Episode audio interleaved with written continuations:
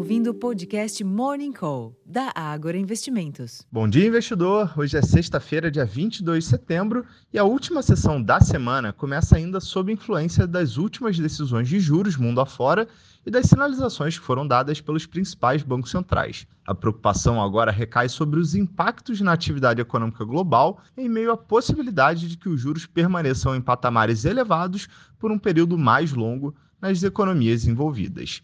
Nos mercados, a postura cautelosa dos investidores ainda se reflete na performance fraca das bolsas nesta manhã, ao mesmo tempo em que dados econômicos voltam a frustrar.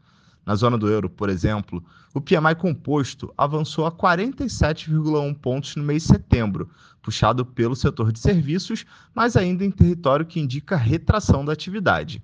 Enquanto no Reino Unido, o mesmo indicador voltou a recuar, chegando ao pior patamar em 32 meses. Na Ásia, algumas bolsas ensaiaram recuperação, apoiadas em novas medidas de estímulo que levaram também à alta na cotação do minério de ferro, com valorização de 0,9% nesta madrugada. No Brasil, após queda superior a 2% na véspera para o Ibovespa, a recuperação das commodities pode ajudar na performance da bolsa, ao mesmo tempo em que o cenário externo mais negativo deve ainda limitar uma recuperação mais forte.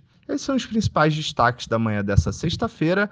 Hoje temos uma agenda econômica fraca aqui no Brasil, enquanto nos Estados Unidos, às 10h45, serão divulgadas as leituras preliminares dos índices gerentes de compras, os chamados PMIs.